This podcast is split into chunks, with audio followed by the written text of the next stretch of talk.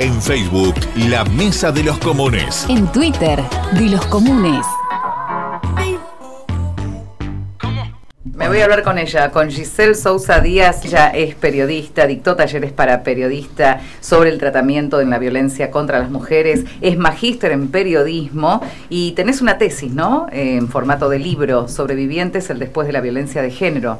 Sí, una tesis sobre, específicamente sobre temas de violencia de género y qué pasa después con las mujeres que se salvan, ¿no? Claro que, generalmente no, ya no ocupan más las tapas de los diarios, o sea, ya, ya está, y, no sabemos nada de esas mujeres, y ¿no? Que, y que como no rompieron naturalmente el círculo de la violencia, porque digo, lo rompieron artificialmente en el momento que alguien las balea o las prende fuego y el, mm. el agresor va preso, eh, no se empoderaron, que es la palabra un poco de moda, y tienen como mucha tendencia a repetir la historia y volver a vincularse con un violento. Entonces, cuando no existen programas ni de fortalecer a esa persona económicamente, porque nunca tuvo un trabajo, porque no tiene currículum, porque tiene tres chicos, porque lo que sea, esa mujer tiene tendencia a volver con un violento. Y sí, sí, la violencia, eh, la otra violencia, la que no se ve, la que a veces no se tiene en cuenta, que es la económica, ¿no? Estás hablando de mujeres mujeres que no están preparadas. y, es y es una de las violencias más invisibilizadas y es la que hace que muchas mujeres no puedan salir del círculo. Eso lo dicen ellas.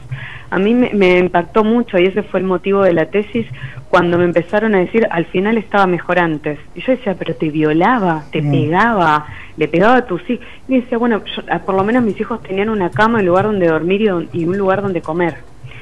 Y yo decía, pero ¿cómo puede pasar esto? Y sí, porque básicamente la, otra salida era quedar en la calle con tres chicos sin currículum, habiendo tenido una maternidad adolescente, sin, sin ninguna experiencia laboral, 45 años, tres chicos, no ninguna experiencia laboral. ¿Quién te toma? ¿Dónde? Claro. Entonces al final, bueno, malo conocido. Eh, entonces, por eso el, objetivo de la tesis fue un poco ver qué hay en el después y bueno, y la conclusión fue como, bueno, si todavía no podemos con el antes, imagínate con el después.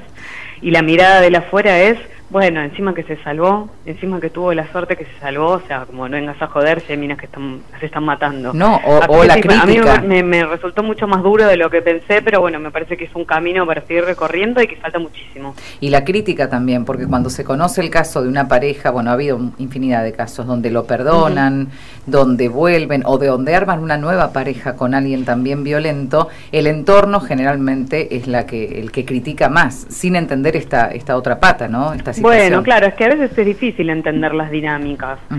Yo les empecé a entender cuando empecé a escuchar esas historias o cuando tuve historias de esas cerca, que uno dice, pero ¿cómo podés? Pero bueno, ah, bueno, pero en el fondo te gusta. Como no, esos estereotipos que, que mucha gente va repitiendo. Y cuando vos entras en esas dinámicas, decís, bueno, no, no es que le gusta. A veces como hay personas que vienen con historias de violencia, se acostumbran se, acostumbran a que esa fuera forma que le enseñaron, que bueno, si te quieres porque te pegas, si te quieres, si te celas porque te quiere. Digo, se van acostumbrando y ya no naturalizan y no les hace ruido. Entonces no es, no es como que les gusta. ¿A quién le gusta que le peguen o que la violen?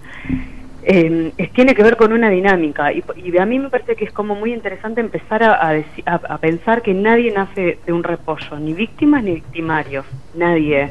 O sea, no, se puede prender fuego a todos los agresores y hacerlos desaparecer del planeta. La violencia se aprende y se aprende donde, en tu casa, en el colegio, en la sociedad y así como se aprende y se desaprende.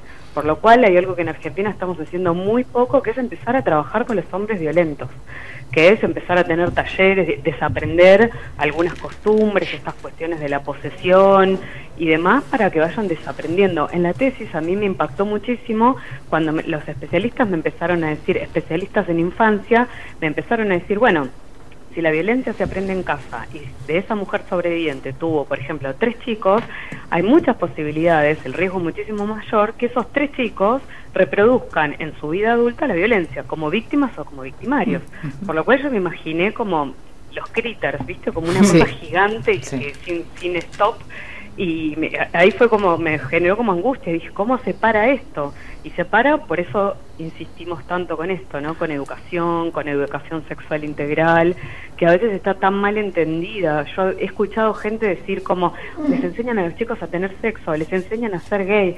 No, la pata más grande de la educación sexual es tiene que ver con noviazgos violentos, es enseñarle a los chicos del colegio a decir, mira, no está bien que te revisen el celular, no tenés por qué darle las claves, eh, si ves que pasa esto, salí de ahí, decírselo a alguien, como empezar a detectar antes, porque si no seguimos viendo las historias de las novelas y cuando nos damos cuenta terminan en femicidios. La mayoría son historias larguísimas. la mayoría de las mujeres asesinadas arrancaron con noviazgos violentos en la adolescencia. Eh, Chise, ¿cómo estás? Habla Pato Tesay. Hola, Pato, ¿cómo estás? Mm, todo bien. Eh, te quería preguntar, digo, más en, tu carrera periodística. Eh, viste, contaste, escuchaste un montón de historias. Eh, ¿Cuál fue o cuáles fueron, si puedes contar, algunas de las que más te impactaron? Uf, un montón. A mí me impactó mucho, em, muy especial. Esta historia tuvo una vuelta bastante complicada que, que resume algo que suele pasar a las periodistas que cubrimos estos temas me impactó mucho la historia de una chica que denunció a su papá por haberla violado en la infancia. Em, esa chica me contó la historia en un bar en colegiales temblando en una silla, temblando, no podía hablar, yo decía, se va a desmayar. Ella lo había podido contar en el colegio, el colegio habían hecho la denuncia, em, el padre un contador, trabajó en un organismo público.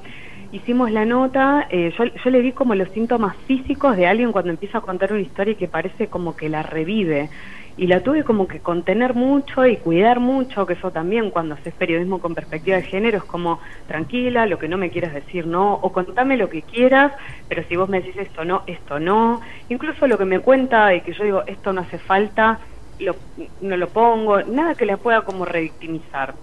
Y muy especialmente no contar detalles de la violencia sexual que terminen siendo como detalles pornográficos, ¿no? Como que no se vea la agresión y que todo se ponga como medio porno, que es todo lo que no hay que hacer. Y ella quedó como, bueno, como muy impactada, yo le prometí que le iba a mostrar la nota antes de publicarla para que esté tranquila y demás. Em, y su forma como de, de, desandar su camino era, tenía una página en Facebook en donde mostraba sus dibujos de la infancia y le contaba a otros chicos eh, lo que le había pasado, porque la mayoría de los abusos suceden en la infancia y casi el 80% con gente de tu entorno familiar. Entonces nos están diciendo cuidado con el cuco, cuidado con el hombre de la bolsa y pasa dentro de tu casa. Claro, el problema es el, el, monstruo está dentro. Está dentro de tu casa, o sea, como te parece inverosímil, pero está dentro de tu casa. Y el 80%, Pato, o sea, es altísimo, está dentro de tu casa. Entonces, yo cuando era chica me dijeron como no aceptes cosas de extraño. El problema no es el extraño, es la excepción, el extraño en los casos de abuso, digo. Y finalmente ella hizo la denuncia, fue el, fue el juicio, y en el juicio pasó todo lo que no puede pasar, que es que no le creyeron, que dijeron, qué raro esta chica, ¿no? Vino, hizo la denuncia, y cuando le dijimos que la ratifique, no vino más. Vieron, no sé si vieron la serie Inconcebible, ¿no? Pero es como la tendencia a no creerle. Y ella me decía a mí, la verdad es que yo vivía en mi casa con mi mamá y con mi hermanito más chiquito y él nos decía, vos seguís y los dejo a los tres en la calle. Y yo, ¿sabés la culpa que tenía pensando que se iban a quedar? Mi hermanito tenía ocho años, se iba a quedar en la calle y mi mamá también, que había sido ama de casa toda la, toda la vida y yo no fui a ratificar la denuncia. Entonces no le creyeron, creyeron que lo hacía y, usaron el prejuicio de la mujer despechada dijeron que la madre de ella le había llenado la cabeza porque el padre se había ido con otra. Y la verdad es que al tipo lo sobreseyeron y me demandó a mí. eh, y yo digo, qué bárbaro, ¿no? Porque, la, mm, digo, si ustedes hubiesen visto esa piba, cómo lo contaba, cómo temblaba y cómo parecía que volvía a vivir eh, todo lo que le pasaba, eh, yo le mostré, antes de publicar la nota, le mostré los dibujos a una, una, una especialista, una perito especialista en abuso sexual infantil y me dijo, tiene todo todo. Este dibujo tiene todo lo que tiene que tener. Que no es lo más obvio, ¿eh? No es un pene gigante. A veces es sangre, a veces es un caballo deformado. Ahora, si vos vas a un juicio y no tenés a un perito especializado, vienen los dibujos y no los entienden. O buscan cosas que pasaron, o buscan lesiones vaginales. Y los abusos sexuales a veces son tocamientos, eh, les eyaculan en la cara, te lo cuentan, te, te morís cuando te lo cuentan y se dan cuenta cuando 20 años después, cuando tienen un poco más de experiencia en la vida adulta y entienden que eso no era pis. Claro.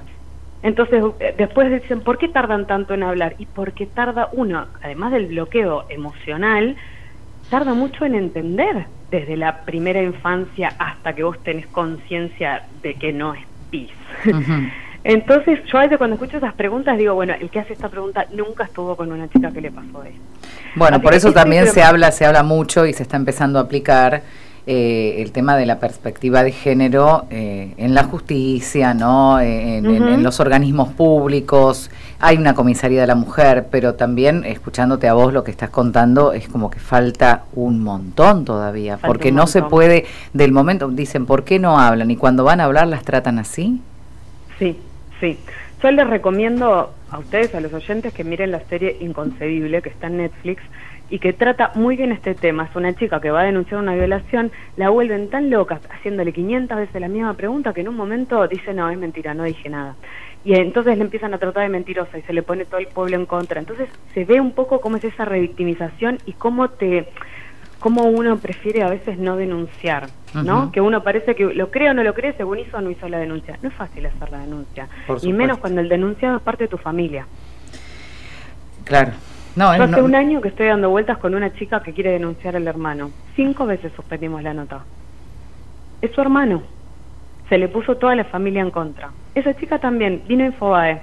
Es tiene una discapacidad física y es espástica. Empezó a hablar y se puso dura como una tabla. La tuvimos que agarrar entre dos porque parecía que se descomponía. La tuvimos que llamar un auto para estar allá a la casa porque no podía caminar. No se animó tiene a toda la familia en contra. Entonces, no es tan fan, no es denunciar a un desconocido, que lo, le pongan una tobillera y se lo lleven. las, familias les cuesta romper el silencio también, se rompen las familias y las mujeres quedan solas. ¿Y Giselle, ¿por qué Entonces es difícil y también hace falta que la justicia ayude, colabore. Obviamente, si la justicia eh, no entiende este tipo de cosas y bueno, desalienta que uno pueda romper ese silencio. ¿Y por qué pensás que las mujeres se están acercando a una periodista como vos en lugar de a una fiscalía especializada en género para denunciar? ¿A qué se debe eso? Mira, periodista como yo, como cualquiera que haga género, ¿no? Sí, sí, sí. Yo creo que es un poco por esto que, les estaba diciendo, que eh, necesitan un lugar de cuidado. Necesitan un lugar que sepan que no van a volver a sufrir todo de vuelta. Alguien que entienda este tipo de cosas. Por ejemplo, yo le dije, no hagamos la nota y te digo que la suspendimos cinco veces porque yo le dije, no la hagamos, vos no estás lista. Claro. Era un notón, porque es una, es una historia, es una familia famosa. Y, yo dije, prefiero guardarme esta nota, pero me di cuenta que ya no tenía abogada, no tenía, no tenía protección una perimetral, no tenía asistencia psicológica y trabajar con perspectiva de género es un poco eso, ¿no? Como entender, cómo funciona. Claro, ir más allá, más allá de tu, de tu avidez periodística, en el buen sentido lo digo, ¿no? Porque vos ahí tenés una gran historia para contar. Una gran historia. Pero estás dejando de lado eso para, para ponerte, en, eh, digamos, empáticamente del lado de esta persona, ¿no? Y a veces tejer redes que una persona anónima no tiene, pero nosotros como periodistas yo puedo llamar a, los organismos del Ministerio de Justicia que se tienen que ocupar, apretarlos y decirles dónde están ustedes cuando pasa esto, decir por qué no tiene abogado, por qué no tiene eh, perimetral, qué pasó en la justicia que hace cinco años que denunció y le mandan la notificación a la casa donde vive él y él se la rompe en la cara. Qué pasó con él, ¿no? Como empezar como a mover para que ella no se sienta tan sola.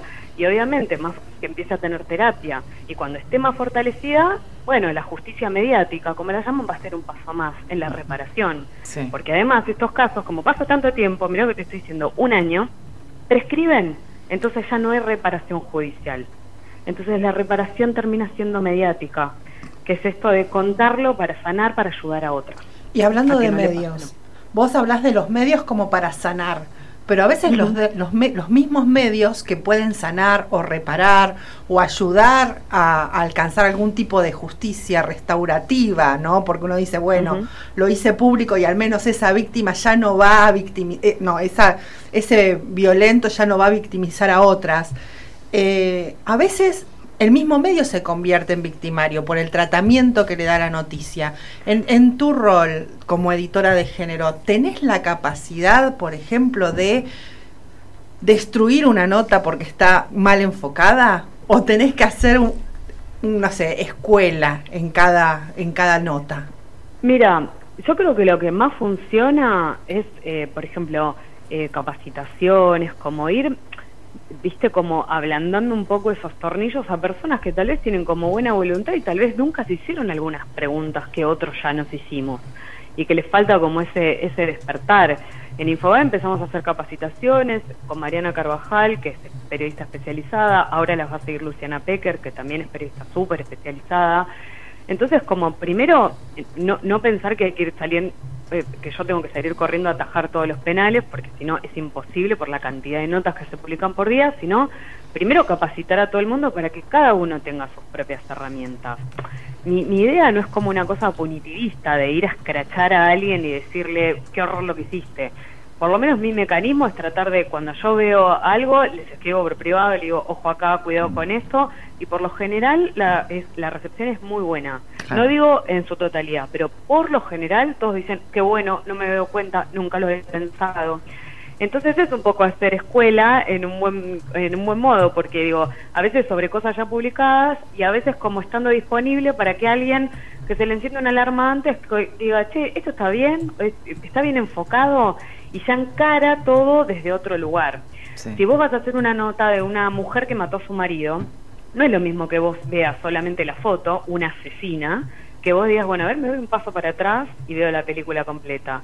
A ver, hago un llamado. ¿Había denunciado al marido? ¿Qué le estaba pasando?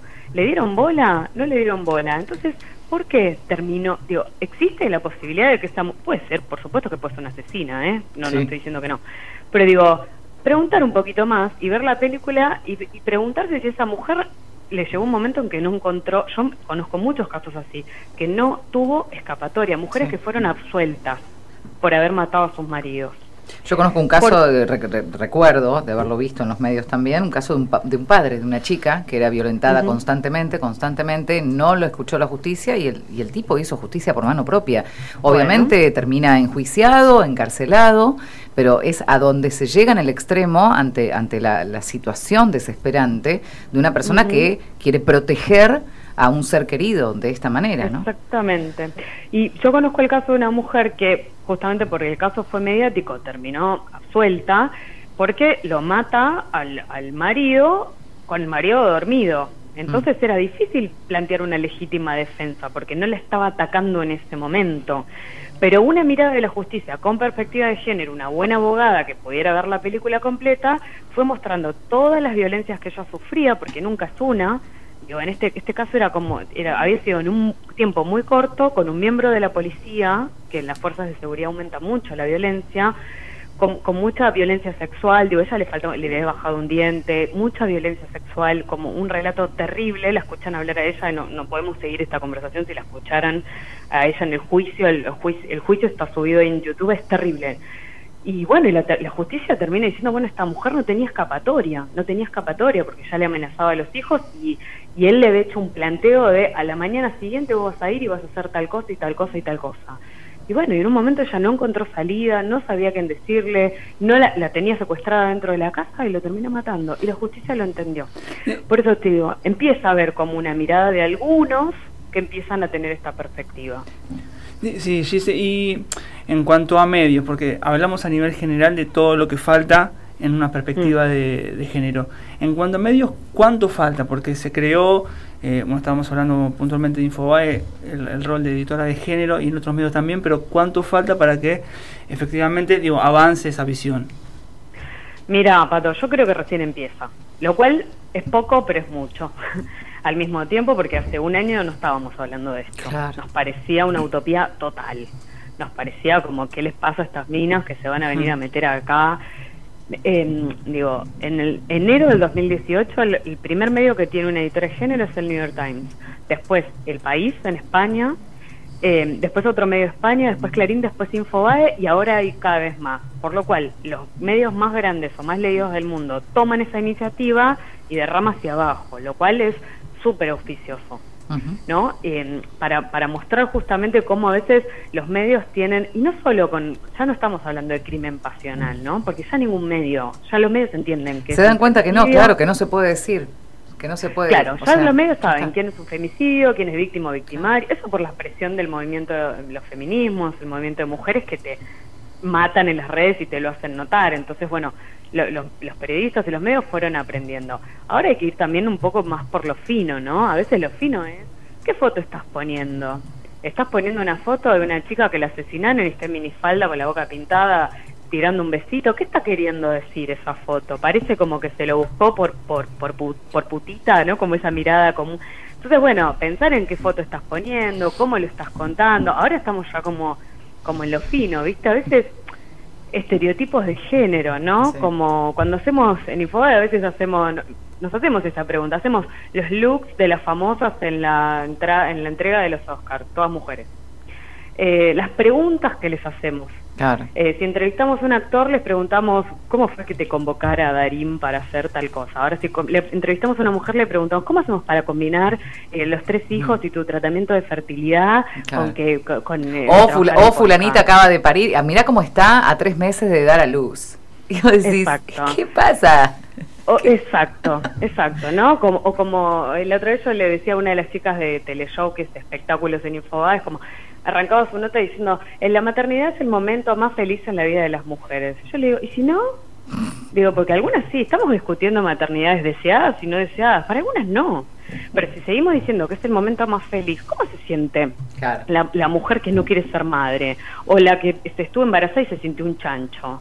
O la que, la que no quiere parir con dolor, ¿no? Porque esta cosa de parirás con dolor, bueno, los estereotipos bíblicos y nosotros lo seguimos poniendo en los títulos y seguimos reforzando eso y después eso son como estereotipos que nos recaen en la cabeza a nosotras el día que vas a parir y vos decís, ah, soy, soy, soy el peor ser humano del mundo si quiero que me pongan una anestesia. O si no quiero tener hijos, soy el eje del mal. Entonces, no es solamente trabajar sobre casos como de violencia o estos casos más duros que te digo, sino ir como en el fino, como en economía. Yo el otro día le decía a un compañero, un señor grande, todas las semanas plantea su nota, la entrevista a una, un economista. Un día nos vamos a la reunión de sumario y le digo, ¿cuándo vas a entrevistar a una mujer economista? De buena onda, obviamente. Y me dijo, y lo que pasa es que no hay ninguna en cargos importantes. Bueno, le digo, lo que pasa es que eso es parte del problema. Y le empiezo a contar, y a la semana siguiente, bueno, se tomó el trabajo de bueno, me dijo, mira mi agenda, son todos hombres. Bueno, hay que cambiar las agendas, hay que empezar a buscar economistas nuevas, ver el semillero. Mm. Digo, si, si digo, las mujeres no estudian ciencias duras, se están incorporando, obviamente no vas a tener, eh, eh, digo, vas a tener mujeres economistas jóvenes. Digo, tal vez no vas a tener una ministra de Economía, pero dales tiempo, pero hay que empezar a entrevistarlos y conocerlos y cambiar las agendas. Digo, si puedo opinar Domingo Cavallo de una cuestión económica, ¿no? Poder opinar una economista mujer.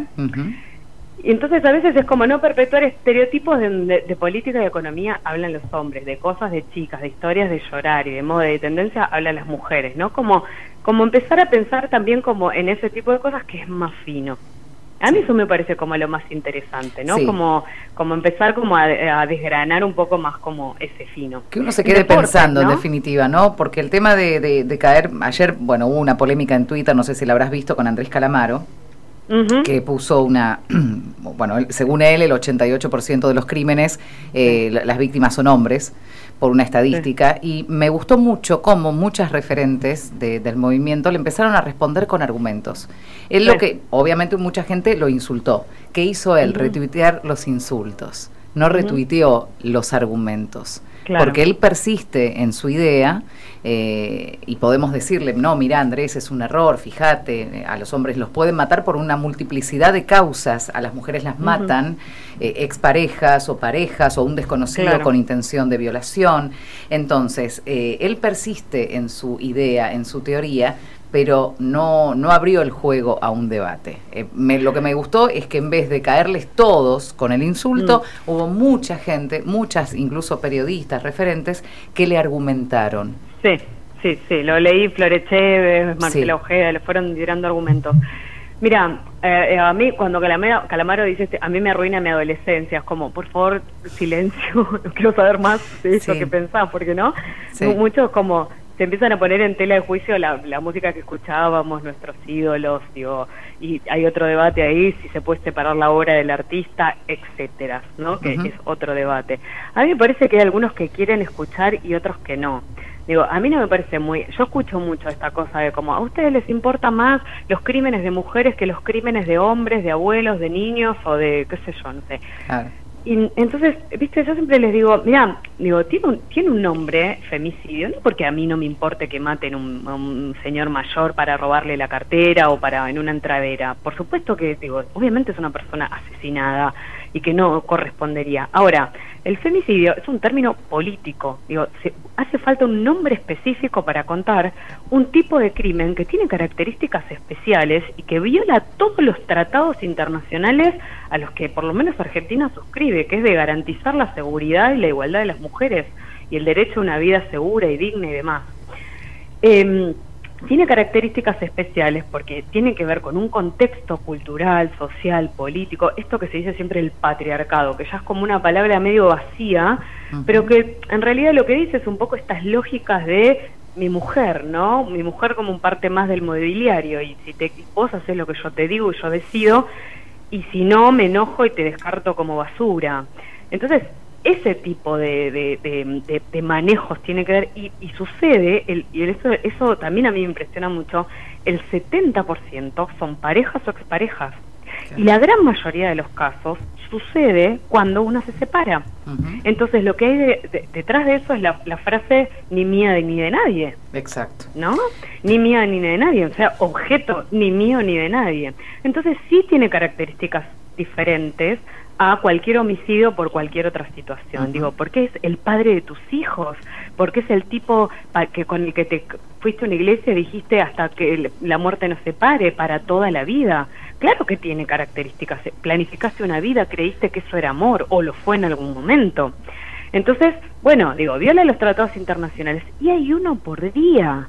¿Vos conocés muchas historias en donde haya un hombre muerto por día, un viejo muerto por día, un niño muerto por asesinado no. por alguien de su familia por día? No. Bueno, entonces sí tiene características especiales. Yo no espero que Calamaro lo sepa porque digo, me parece que hay como todo, todo un mundo en donde se siente como atacado y como y entonces bueno están, están como saliendo a reaccionar a mí ya no me asombra pero hay un montón de argumentos para contrarrestar eso que no quiere decir que solo te importen los crímenes de mujeres claro eso es lo importante. Siempre responder desde el lugar de, del argumento y, y, casi te diría de educadores, que es lo que los que estamos de este lado tenemos un micrófono, vos en tu caso un puesto de, de editora, de género y de periodista, eh, no tenemos que perder nunca de vista eso, justamente, ¿no? Eh, estamos sí. acá para llevar la información, no para para caerle a nadie con, con insultos. Yo por lo menos no es mi estilo, yo no salgo a atacar a nadie. Uh -huh. Lo que sí entiendo es que a veces cuando la gente dice, y a veces cansa, y a veces cansa. Ayer me decía una amiga que estaba eh, estaba en su auto con la chica con la que sale y giraron la cabeza a las dos y había un tipo masturbándose en la ventana, en la ventanilla. Y la verdad es que te, sí. te arruina la noche, te vas a dormir angustiada, te vas a dormir... A... Y digo, y entonces después viene un editor o un, un hombre cualquiera y te dice, no, pero bueno, eso, ¿cuántas veces? ¿Cuántas veces? Y las mujeres sabemos cuántas veces. Sabemos, exacto. Giselle. Y sabemos lo sí. feo que es y lo abusivo que es y cómo te puede arruinar el día y cómo te sentís totalmente desprotegida y no importa qué tengas puesto. Eso lo sabemos, eso lo sabemos las mujeres. Y no te pasa cuando vas con tu novio de la mano. Porque también la masculinidad tiene algo que es muy corporativo yo se le digo siempre a mi novio, hay cosas que yo te puedo contar, eh, que poner una cámara oculta. Cuando voy por la calle y te gritan algo terrible, y son las 8 de la mañana, a vos te queda una amargura y te ganas de romper todo, pero si yo voy de tu mano, a mí eso no me pasa. Por eso vos nunca lo escuchaste te parece una exageración. Porque igual cuando yo voy con vos, yo soy tuya. Yo ya tengo dueño y no van a correr el riesgo de cagarse a con vos. Entonces no me pasa. Entonces ustedes no lo ven. Entonces, eso es como generar empatía, es también ponerse en el lugar del otro, porque puede ser tu hija, puede ser tu novia y demás. Y, y bueno, y las mujeres como que nos cansamos, ¿no? Porque una se acostumbra hasta en un momento y dice, basta, no quiero que me arruine la mañana a las ocho y media de la mañana diciéndome barbaridades que obviamente no puedo reproducir por teléfono ahora, uh -huh. pero que ustedes entienden. Por supuesto y la venimos soportando desde que somos chicas, eso es lo peor, claro. Giselle. Bueno, muchísimas gracias, eh, te vamos a volver a invitar en algún momento porque que, sí, queremos seguir charlando con vos, nos encanta, felicitaciones, te leemos siempre y bueno, gracias, gracias por, no, por este gracias momento. a ustedes por llamar. Sus historias de vida son lo mejor. Las historias de vida, historias si he de llorado. Vida son lo mejor. Si he llorado con las historias, la del médico, vos escribiste la del médico, la del médico cartonero. Creo. Gracias, Sí, sí, sí. Giselle, gracias. eh. Ahí estaba Giselle de Sousa Díaz, editora de género de Infobae, periodista, sobreviviente, el después de la violencia de género, tendrá formato libro. 2014 obtuvo el premio ADEPA en la categoría Derechos Humanos por sus notas sobre violencia contra las mujeres. Patricio, la verdad que fue un lujo tener a esta compañera, ¿eh? así que muchísimas gracias. Toda la info que necesitas para cerrar la semana la encontrás en la mesa de los comunes.